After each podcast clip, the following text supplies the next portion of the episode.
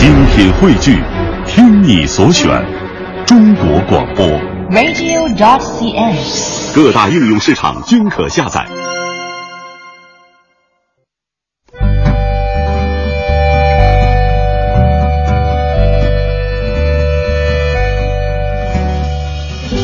讲述看不见的心灵故事，记录几代人的情感春秋。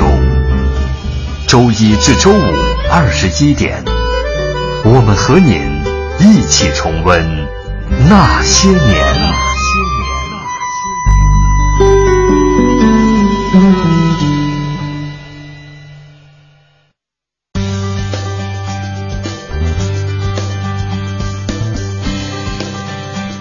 那些年记录中国人的情感春秋。大家好，我是小婷。大家好，我是林瑞。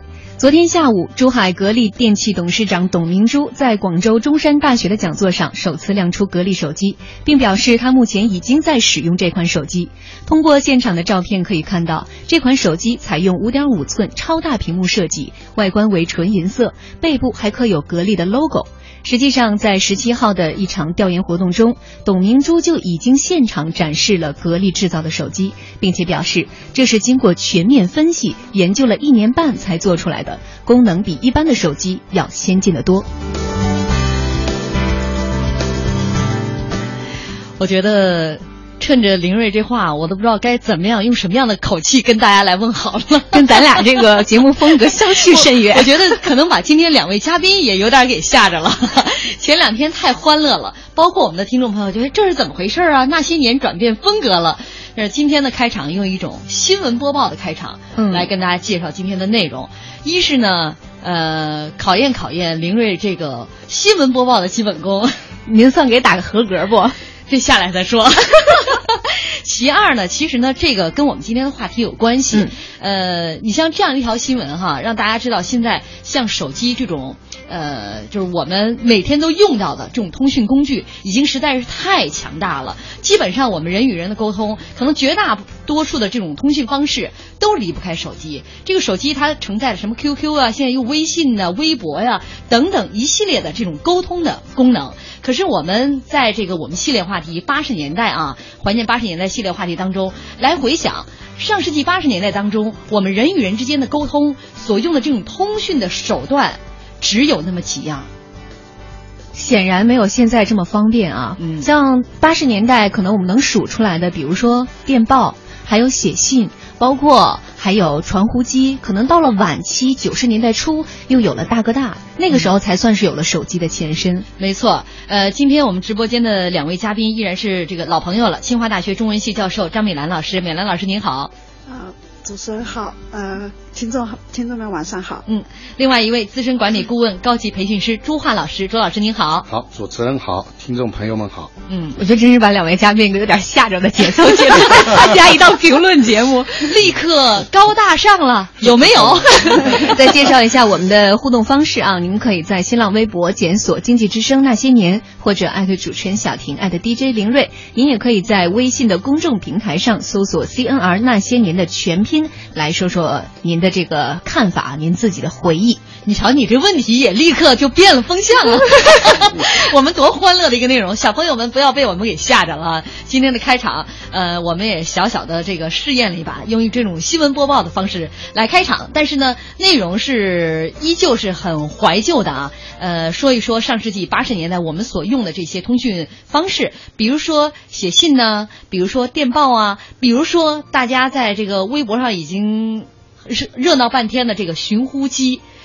哎呀，我们的这个好像对寻呼机的感情太深了，它来像一阵风，去像一阵风。那会儿的寻呼机就相当于现在的苹果手机啊，真的是有一部大家都觉得自己特别土豪，嗯、而且也算是一阵风潮。嗯，呃，今天呢，我们所说的这些的联络方式哈，我们先从这个电报说起来，这个应该算从它的这个出现。时间以及它消失的时间，似乎电报应该是比较靠前一些。它是写信，现在当然还存在啊，但是电报基本上是应该是没有了。嗯，对，嗯，过去我印象当中，你像在北京西单那个电报大楼啊，就是专门为标志性的建筑，对吧？就是专门为大家去发电报的。电报的。呃，两位跟我们来介绍一下，曾经那个电报大楼是一个什么样？你们走进过它吗？美兰老师，我没有走进过 电报大楼，但是只是在邮电局啊发个电，就是帮别人发过电报。嗯，就是只有那个印象。去电报局原来原来要那个电报的，我的感觉就是好像在那个战争片里面，就是那个敌后那个要来做那个发发电报的。那是不消逝的电波，永不消逝的电波。我也印象当中立刻就闪现出那位 对，呃，咱们咱们著名的这个演员哈，孙道林，孙道林头上戴着这个耳机，然后发报的那个，就你现在这个样子，就我现，我们这也是永不消逝的电波。呃，朱老师呢？您靠近过那个电报大楼？电报是电报大楼看见，但我那个时候自己没有拍过电报，但是我跟着我父亲去拍过电报，到电报局里面去拍。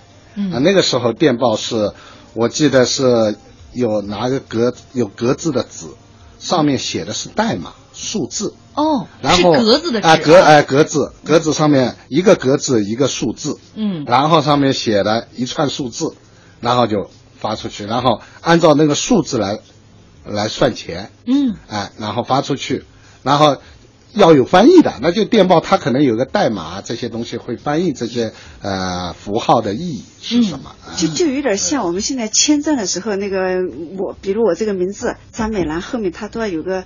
四个字的字母来代替的，嗯，就那个时候的字也是这个字母。就是你想说的这个话，其实不是以汉字的形式出现，电码的形式，以电码的形式啊。那自己是能翻译过来的吗？还是需要编报员帮忙？要要别人的，那就是呃，他们专业人员有一个电码本，嗯，他记在脑子里。那个林睿应该完全完全没见过那个门口，就像你们这个门口的这个开关一样的，它是这个这个。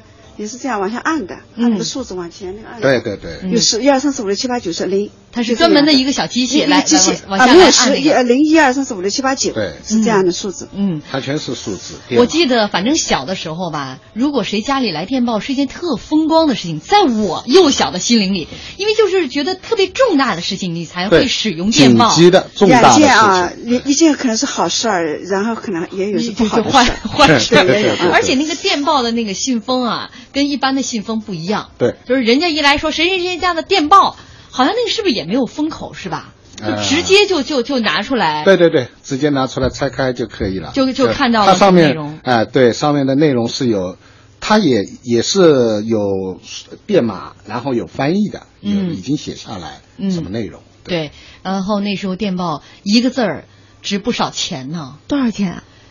这个多少钱？咱们广告之后再跟大家。来透露这样的一个消息，有朋友说了，说哎，林睿新闻播报水平很专业，呃是我再教导他他就会更加新闻联播范儿了。一直是要赶我走的节奏吗？不要啊。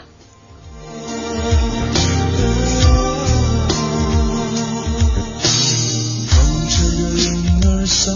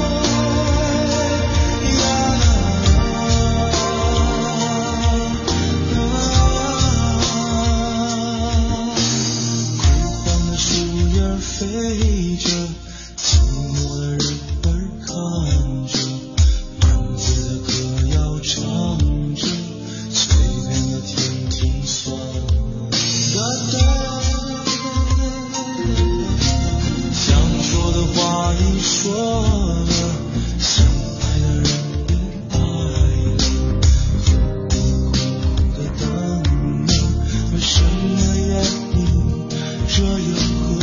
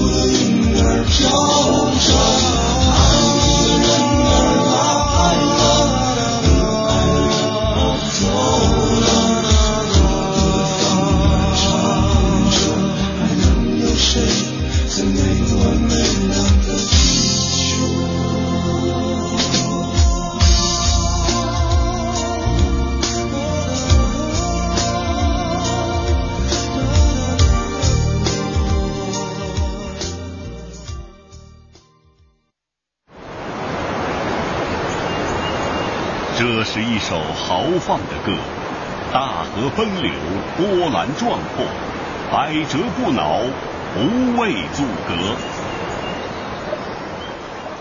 这是一首温柔的歌，小溪潺潺，温和清澈，润物无声，滋润稻禾。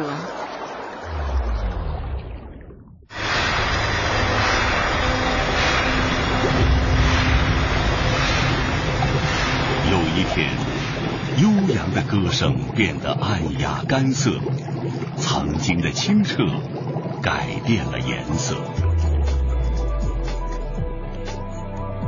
水是一首最美丽的歌，责备万物，延续生命，绵延千里，生机勃勃。保护我们的大江大河，不要让这美丽打折。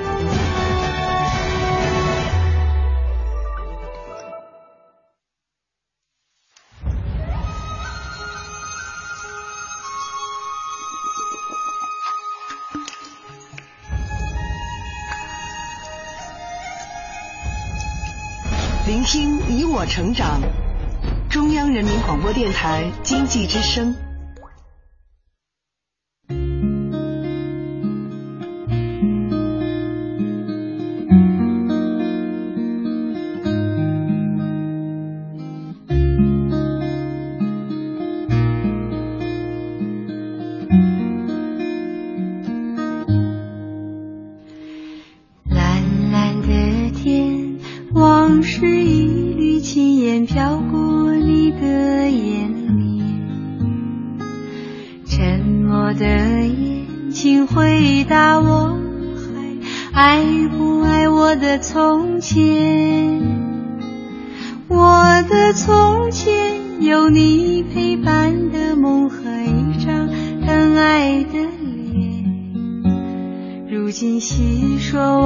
事，往事如烟，我是否还算是你的誓言？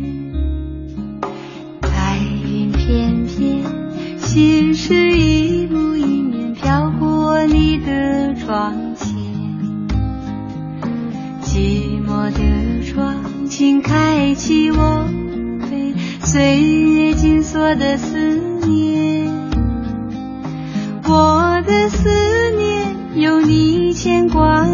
情和一首叫做誓言。如今细说往事，往事如烟，我是否还算是你的从前？往事从头，轻轻细说梦的演变。多年以后，是否还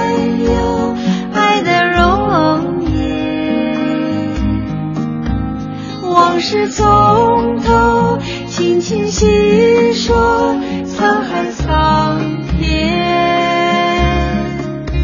是否能够回到从前，再走一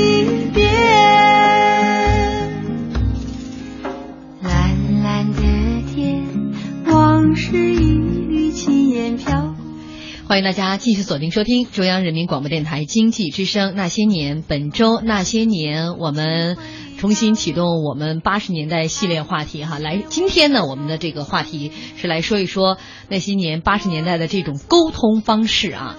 呃，欢迎您在新浪微博检索“经济之声那些年”或者艾特主持人小婷，艾特 DJ 林睿。你也可以在我们的微信公众平台来寻找我们的微信公众账号 CNR 加上那些年的全拼。我们今天会说说电报，会说说那个寻呼机，还有。这个给一封家书之类的、写信这样的一些方式啊，呃，在我们的微信和微博平台上，很多朋友都在给我们留言。说到这个数字代码，就是电报这种数字代码，有一位听众朋友说，现在的电脑也一样，一切都是数字代码，只不过不需要人来解码了，电脑的解码器就替代了人工。说其实这个原理是一样的，就是电报就是那个时候是人工解码。还有一位朋友跟我们讲说，呃，电报是按字收钱的，当时好像不便宜。一个白色格子的纸条，穿绿色衣服的邮递员叔叔骑绿色自行车飞到家门口，大声吆喝：“某某，你家来电报了！” 就是这样的一个流程。呃，其实当年的呃再早一些，电报啊，并不是说老百姓都能够去使用的。我印象好像像西单的这个电报大楼是武警站岗的。嗯啊，那到什么时候开始普通人家可以用电报了呢？也就是到了是不是差不多八十年代这个样子？嗯，我我觉得七十年代末就可以了了，八十年代七十年代末末。嗯，在这个到了八十年代的时候哈，好像这一个字我看了一下，一个字差不多需要呃一九八三年十二月一号起，国内普通电报资费每字上调到每个字七分钱。每个字七分钱。比如说，我们算一下啊，家里急事速回六个字，六七四十二，那就是四毛二。四毛二在当时是个什么概念？也挺贵的，一封信才八八分钱呢，那时候。嗯，不，呃，这可能不到吧？我记得那时候都是两分钱的那个邮票嘛，然后有四分钱的邮票。四毛钱在我们大学里面可以买四三块大牌了。可以好好的改善一对顿了。对对对，三块大牌。嗯，一个星期也舍不得吃一回的大牌。那电报它肯定是效率上是很高的，它一天两天内能到达吗？这个讯息？那一般的小大城市里面应该是可以到达的，可能有一些偏远的地方，可能那个就是邮递员的那个速度看有多快。小婷姐，你家算偏远的吗？我们家西安当然不算偏远了哈，但是说一般什么情况才会发这种电报？呃，我印象当中，我小的时候我们家接接过电报，就是因为我奶奶临时决定要从老家到西安来。那从江苏到西安呢，你肯定得有人去接车，嗯，对。那这个时候就必须发电报了，写信是肯定是来不及来不及了。来不及，一般这这个时候对嗯。就会发一封电报发到家里边儿，意思就是说，呃，妈哪天到，就差不多就这个意思。马上家里面就那几个字儿就已经知道了，因为火车就那么几趟，好像一天估计也就就一趟吧能等。也能等到。对对对，然后就准备着去火车站接人。对。一般像这种用最简练的字来表达，嗯就尽可能的少。我记得我那个中学刚毕业的时候，有一次市里面搞了一个语文知识竞赛，竞赛里面其中有一个题目，就是叫你写一份电报，他给你一个情景，然后这个情景下你要在他规定的字数内，看谁能够把那个电报写得更要准确、要精炼，用最少的字。嗯啊，这个也是蛮那个的。当时一方面是钱的问题啊，你字越多，钱收的越多；另一方面，你那个电报还得表达的意思要到，你字少了还不能意思没有表达清楚。嗯，呃，我们微信上谈钱伤感情这位朋友说我是八六年的，我就没接触过电报，我就在电影里面看过。您看的那种吧，还是这种战争片里的，跟生活当中的电报完全不是一回事儿哈。呃，像你说北京这个电报大楼是就是中国第一座新式的电报大楼，当时是全国电报通信的总枢纽。说难怪他得有武警站岗。那在电报业务鼎盛的上世纪八十年代，北京电报大楼每月的业务交换量多达三百多万张。那北京不一样，北京它这边又是机关这个单位呀、这种这些这些它这这些主要是公函的可能更多一些，但是变民用相的可能要少一些。另外还有一点，你知道吗？在八十年代开始留学兴起了，嗯啊，对，所以这那个那个也是这个发电报可能也有哈。对，啊、所以这个也是当时岳阳电报。啊，我不知道这个到底岳阳电报能不能收到啊，而可能电报大楼会经常为为这些人来服务。那像普通人是不是只能去邮局发电报？它有很多个窗口吗？需要排队吗？呃邮局有，大的邮局里面都有电报的。哦，专门有电报间。我的像我是在一个镇上，很小的，就一个乡乡，只有一个地方，有一个只有一个邮局嘛，嗯那个邮局也有。有个电报的嗯，发电报。比如我那天，我记得那那是那一天是好像我们一个亲戚晚上突然那个去世，那么他的我就是我丈夫啊和女儿都在城里。那天晚上我们是个好像是赶着去嗯发电报去的。我们微信上有一位朋友说了，呃，从来电报都是人人可用的啊，每字三分钱。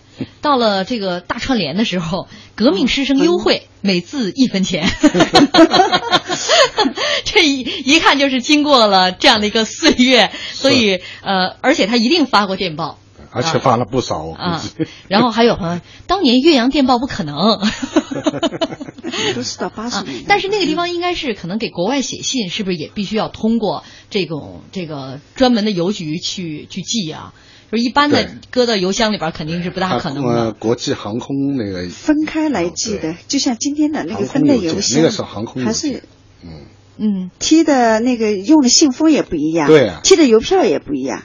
哦，都是不一样。给国外寄的时候，对对，信封就是信封都是专用的，那个航空那个信封好像还贵一些。一看我们家就没有海外关系，五块四毛钱，那时候邮票是五块四也一封啊，八十年代的时候。嗯，呃，这个大家都在跟我们留言哈，就有一朋友说，我现在还在写信呢啊，有国内的也有国外的朋友，顺便还能收集各地邮票，最喜欢那种收信的感觉，还有寄信的时候的成就感。我希望能够把这种习惯能够永远的保持下去啊。还有一位朋友说，当年邮电不分，就叫做邮电局。嗯，对，邮电局。嗯，呃，很多朋友因为没见过电报嘛，呃，刚才美兰老师形容了一下我们直播间，说我们这个前面就挺像那个发电报的那个台子的，搞得有好多朋友，就有些朋友就有点蒙圈。你们直播间的门是有密码器吗？我们都是刷脸刷指纹，你看大片里什么样，我们就什么样，你就继续忽悠吧，不带这么骗听众玩的。许多时候，扇窗是让我坚强的理由，小小的门口，还有他的温柔，给我温暖，陪伴我走。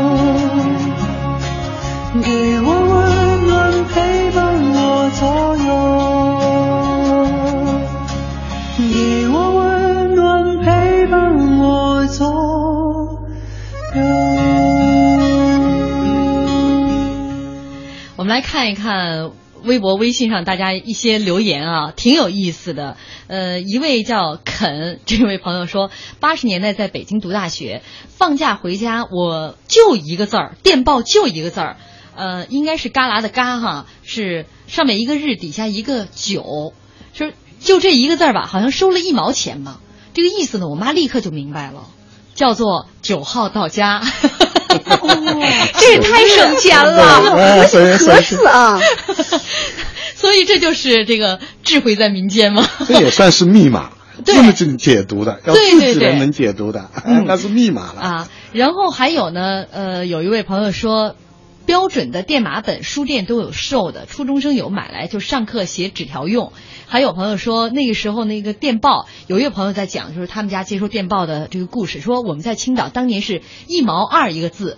当年我大姐在青海，有一年我母亲病重，父亲就让我哥哥去给大姐发一封电报，六个字：母病危，速返青啊，共是七毛二。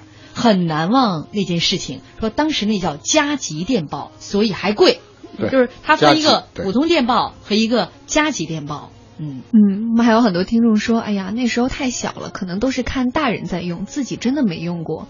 朱老师和美兰老师好像自己也都。很少有这个经历发电报的经历，对对，嗯，好了，我们马上要进入广告了，也欢迎大家在呃新浪微博检索“经济之声那些年”或者艾特主持人小婷艾特 DJ 林睿，你也可以在我们的微信公众平台寻找我们的账号 CNR 加上那些年的全拼，来说一说上世纪八十年代我们那些传统的通讯工具。我们广告之后见。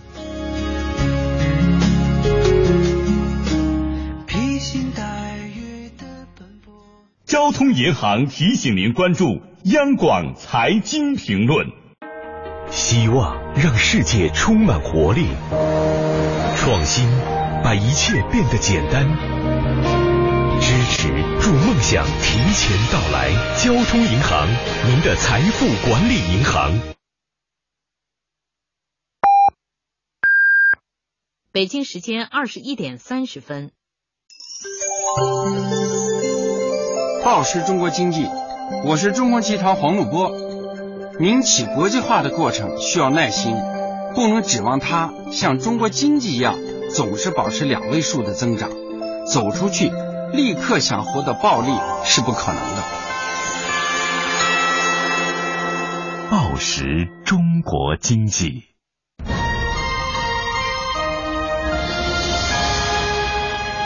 经济之声。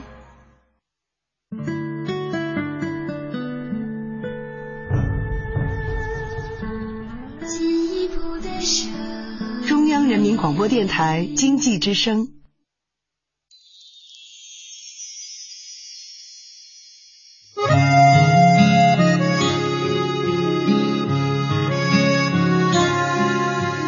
披星戴月的奔波，只为一扇窗。当你迷失在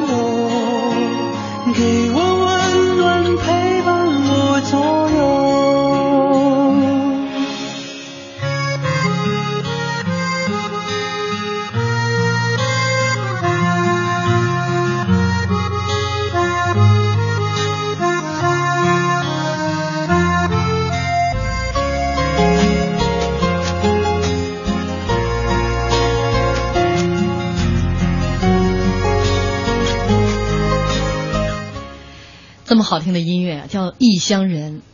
一般我们身在异乡有急事的时候才会发电报嘛。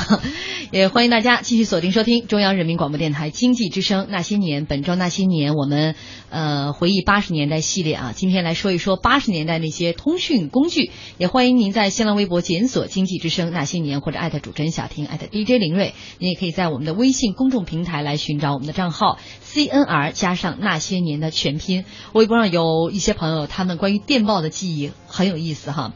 呃，山东小个子说，跟你们讲一个电报的事儿啊。我上大学的时候，生活费大多是按月寄的，结果有一个月就寄完了，我马上面临断顿儿啊，给家里就发了一封电报。老爸一看，跑着就去邮局寄钱了，因为我就发了一个字儿钱。这真是眼看着揭不开锅了，惜字如金就发了一个字儿。还有一位四哥，他说八十年代末的时候调到了销售部，和客户联系大部分都是用电报。为了发电报的地址，当时就被老领导给训过几次。他说，比如啊，你要发广东省广州市，应该是六个字嘛，你就用月岁两个字就可以了。这都是简称，不要太啰嗦，不要太浪费金钱。到现在都还记忆犹新。嗯，仓鼠厚虎说电报好心酸的字眼。万语千言想诉说，却被无情压缩。确实这样，这种压缩的日子正经还过了一段呢。其实到了后面的呼机也有这个。对对对，我想说的也是这个。到后来电报就慢慢消失了啊，基本上我们现在没有人，呃，你看你身边有人在用电报吗？没有。这个包括呼吸也是消失的，但是呼吸出现的时候，也是把万语千言给压缩的。它也是也是算字的，也是算钱的吧？按条数来算钱的吧？他发一条嘛，你你等于说打一条两毛钱。他主要他主要其实收的是一个电话费钱，你你打到那儿打到这个寻呼台，但是这个寻呼台是你包月的，包月的，对吧？我记得是包月的啊。这个呼机呢，应该是在上世纪八十年代初，最早是在上海出现的。嗯嗯，那朱老师您比较有发言权吧？对，上海是确实是在上海出现，一九八三年的时候好像，嗯啊，那是比较早。八三年我正好快大学毕业嘛，那个八三年我那个大三的时候，啊，我记得那个时候是蛮蛮新鲜的，叫新生事物。我觉得，呃，那个呼机啊是很很有代表性，在八十年代，它一个呢通信技术的进步，它是一种技术进步，还有是人交流的一种需要，开始频繁，要求更多的形式来进行交流。那个时候我觉得。那些拿 BB 机的，让我们眼睛一亮啊，觉得了不得啊！这些人啊，今天我们叫土豪啊，还有 BB 机的人都很厉害，很牛。还有没有印象？您身边第一个用，就是您看到的用呼机的？啊，那是有一个企业做企业的老总，嗯啊，一般老总带 BB 机的啊，然后他在那边，我一开始我也搞不明白这个玩意叫的是什么东西，嗯，然后他立马把这个。一看以后，抓起电话就往外打。哎，我觉得这个跟电话之间什么关系？开始我不明白，因为我读书嘛，还是个学生。那个老板后来他说这个玩意啊，就跟我解释了，它是个什么样的功能。那个时候好多万元户都有这玩意儿。嗯，对，那时候出现的真的是万元户，就是万元户真的用这。基本上我的好多同学，我的好多同学没怎么，就是那个。读书，但是他们好早就从事这个企业，就私人企业的那，好多都是万元户了。我看他们也是最早用呼机的人。对，就这个群体。嗯。不懂了吧？哎，告诉你，这叫 BB 机。干啥似的？我说我给你我演一下。没事，没有。见人在。喂，哎，您好，麻烦您给我呼一下六六八八六。哎。呃，就说晚上老地方一起吃饭，啊，呼一遍，哎，好好，好好好，再见再见。哎哎哎，来了来了来了来了来了，晚上老地方一起吃饭，哎嘿，这玩意儿 真好玩哎，有点意思。哎，不是咱一人弄一个？你小子什么都新鲜。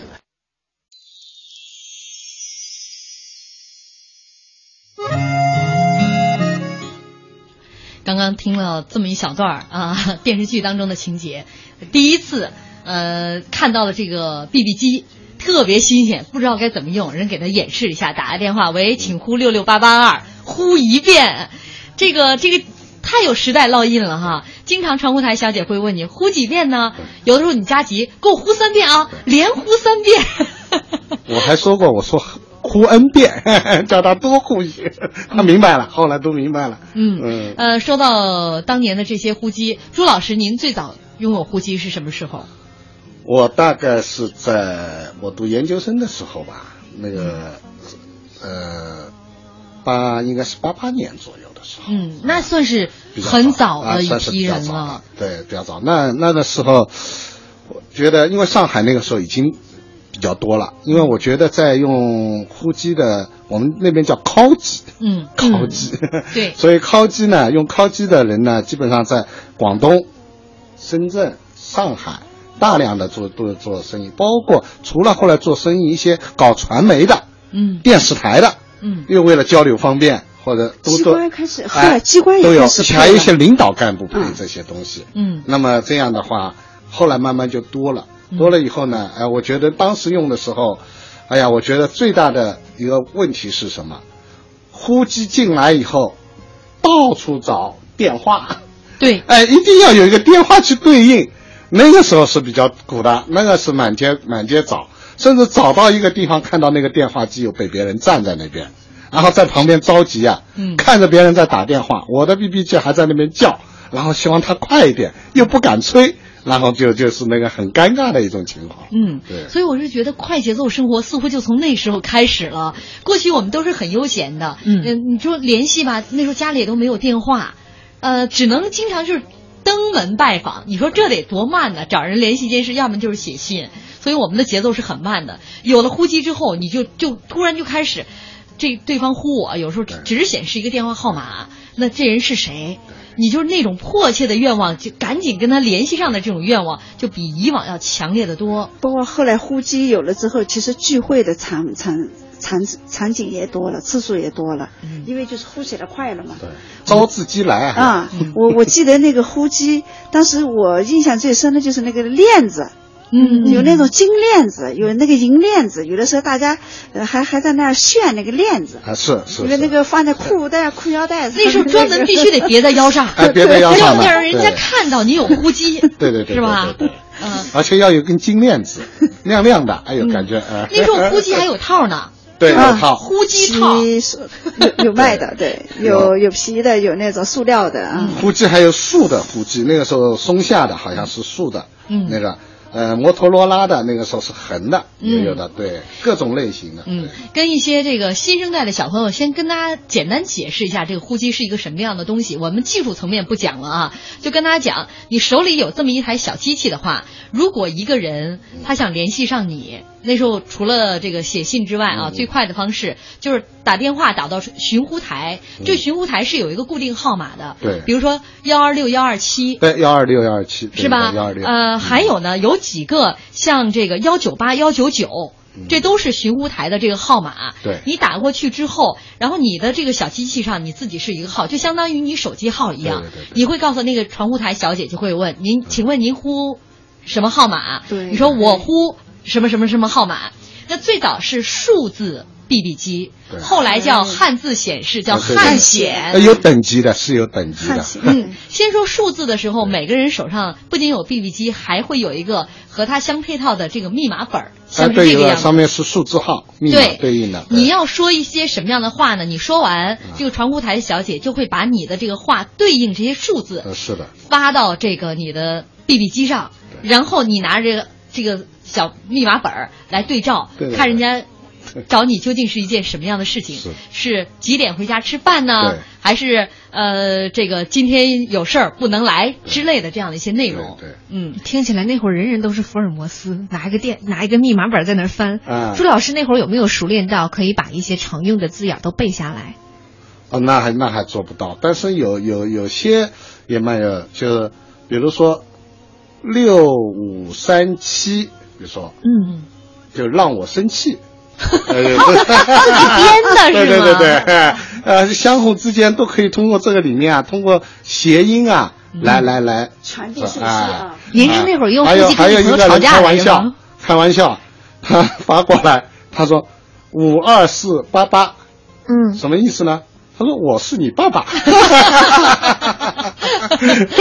就这都是已经有钱了，拿公用电话，那打一次公用电话也挺贵的 啊，所以敢拿这个就发这个传呼，嗯，开玩笑，那已经开始对，属于现在叫这个财务独立了哈，财务自由。相对来讲，是不是还是男同胞比女同胞用的多一些？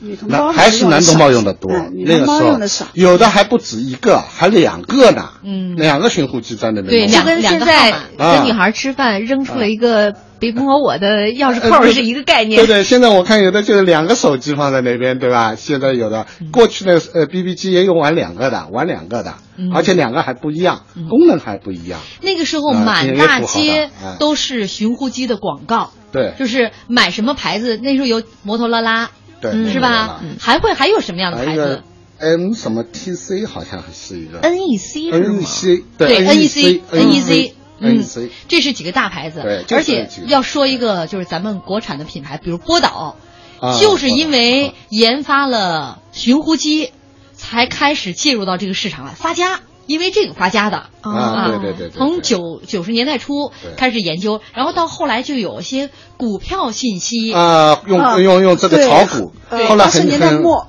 嗯。对，八十年代末基本上有很多都是拿拿它来炒股，上面还有股市信息。对，哎就信息越来越多了，一些生活信息的指数、天气预报都会在这个呼机上呈现出来。实际上，呼机啊，一开始通讯工具，到后来它的功能实际上像我们手机一样了，它已经不单单是一个通讯的功能，它是一种时尚。嗯哎，真是一种时尚。那么我觉得有有还有一种说法，说跨一个 BB 机的是老百姓，嗯啊，像我们学生啊，很多人两个 BB 机的是做生意的，嗯，三个 BB 机的是大款，那是很有钱的人。到四个呢是修 BB 机的，就跟当年 四个跟当年 叠钢笔的是一个意思哈。我们有一位听众朋友说，呃，小婷你这么解释，连我知道手机的人都听听蒙圈了。呼机，然后我这么解释，大家没听明白呼机是一个什么样的东西吗？啊，我太失败了。但是这个季思君他可能比较有理由这么说，说当年啊，呃，传呼台是特别火的一个工作，因为你可能有一些这个关系，你才能开这个寻呼台的这样的一个业务。呃，中国有好多一些公司就是靠这个。这些寻呼台的这个业务才发家起步的嘛。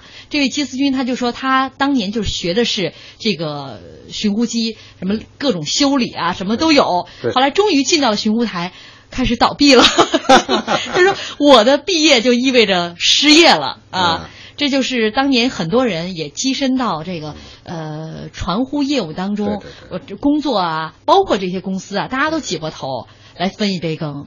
那个时候还叫敲机小姐，就传呼机里面的那个传呼员啊，嗯呼叫中心的那个传呼员，那那在里面也很多啊。那个时候这个职业啊也很时尚，也是个时尚职业。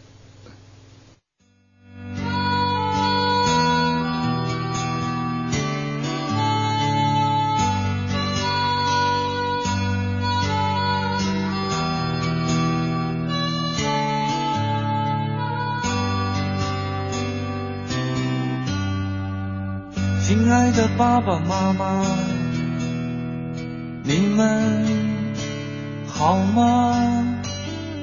现在工作很忙吧？身体好吧？我现在广州挺好的，爸爸妈妈不要太牵挂。虽然我很少写信，其实我很想家。爸爸每天都上班吗？管得不严就不要去了。干了一辈子革命工作，也该歇歇了。我买了一件毛衣。来看一看大家那些留言啊，挺有意思的。呃，有一位这个呃仓鼠后补说，呼机让那个年代的人把情话都变成数字了，后来我们却把数字变成了爱情，你说可悲还是可喜呢？呃，我我范晓萱有一首歌叫做《数字恋爱》，就是三幺五五五三零，呃，都是都是我爱你，就是寻呼机的那个时代、才会有这样的歌词儿啊，呃，包括五二零，就是我爱你的意思，这都是都是数字寻呼机的时代才有的，因为汉字吧，汉显。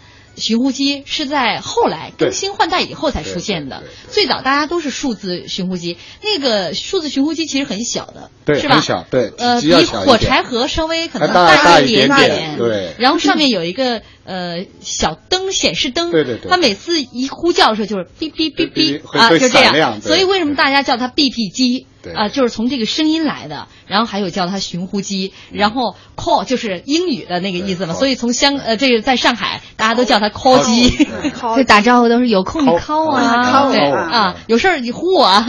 北京经常会说这个呼我啊。呃，这个刚才周老师也说了，他曾经看到过前面四个人，就是排大家排队打公用电话的时候，手里都举着这个呼机，对对对，都拿着，很着急，都很着急的样子。对，抢电话。嗯，那最有意思的，我那个一天下雨，下雨我要急着找那个地方回电话，结果呢，那个那一带只有一个小小的商铺百货店，这里面呢有一台只有一台电话机，那我一看排了四五个人，那我也只能跟在后面，结果前面的一个在那边谈生意，而且是个呃这温州人，谈了半天。结果呢，还有一个呢，跑上去就开始吵架了，两个人，然后那个人过去了，接下去还有一个，哎，小年轻的压低的声音，好像是在谈恋爱，把我急死了。后来我实在忍不住，我说能不能快一点？哎，然后他不不理我，还在继续那边卿卿我我。嗯，哎呀，我我真想哪里还有，我赶赶快跑步再到另外一个地方去找哎呦。那个时候真的是嗯煲电话粥，你拿一个呼机显示你很很有事情哈，是然后就那一直在打。我记得我刚刚拥有数字这个呼机的时候，我那叫一个兴奋呐，呃，没事就给自己打电话，就必须得自己呼一下，有时候就把呼机放在手里边，对对对对，它还能震动。就是那哎个呼机是可以可以把那个声音关掉的，往上震动。然后有时候晚上你听到那个滋滋 就呃上学嘛，就是那大学宿舍就在那个书架上就滋滋滋那个震动。你每次就刚刚呃呼机拿到手的时候，你很兴奋很兴奋，就跟你刚刚买到手机一样，你会拿自己的座机给自己手机拨一遍。太可爱了，就就是这个让它使用起来。最早还没有人知道你的这个号码呢，而且那个时候关于寻呼机的故事也有很多，笑话也很多。呃，我记得当时就是我们那个特别流行一个笑话，嗯，说一个宿舍的那个老大，那个宿舍里边都分老大老二哈，那个男生宿舍一老大买了这个呼机，特别兴兴奋，然后宿舍几个兄弟几个就围着这个说，哎，咱呼一下试试。然后就给传呼台就打呼几号几几几几，但是这个同宿舍的这个男孩都爱开玩笑嘛，告诉他在那儿等着，我们几个兄弟现在就去，就去就等于说揍他去，嗯啊，就是开这个玩笑，结果。一会儿滴滴滴真响了，一看那个 那个上面留言说有人要打，有人要揍你，快跑！带有人情味儿的，特别善良的一个寻呼台的这个小姐。啊。那会儿的寻呼台小姐，今天我看到资料说，他们当时的工资还是很高的，哎，挺高的，八百块钱一个月，是是是是，就跟当时的大学毕业生的工资水平差不多，是挺时髦的职业。时髦职业，像空姐一样啊。哦，嗯，而且呃，我真的听到过，就是我生活当中的有一个朋友，他说他的那个朋友就是因为听到传呼台这个小姐的声音太甜美，每天都打趣，然后找这位甜美的声音，对对，甜美声音，最后两个人真的结成了美好的姻缘。啊，这也也挺 也挺浪漫的哈。有有有有，呃，我觉得还有一个里面蛮有意思的，就是经常呼机啊，我们住在那个小区的那个楼里面，有也还会闹笑话，因为上海话里面那个黄和王是不分的，对哦所以底下的阿姨啊，有时候叫六楼，六楼一个住着一个姓黄的，一个姓王的，然后说王阿姨，王阿姨叫电话，哎，结果两个人都下去了，一个姓黄的下去了，一个姓王的也下去了，跑到那边。是我的电话吗？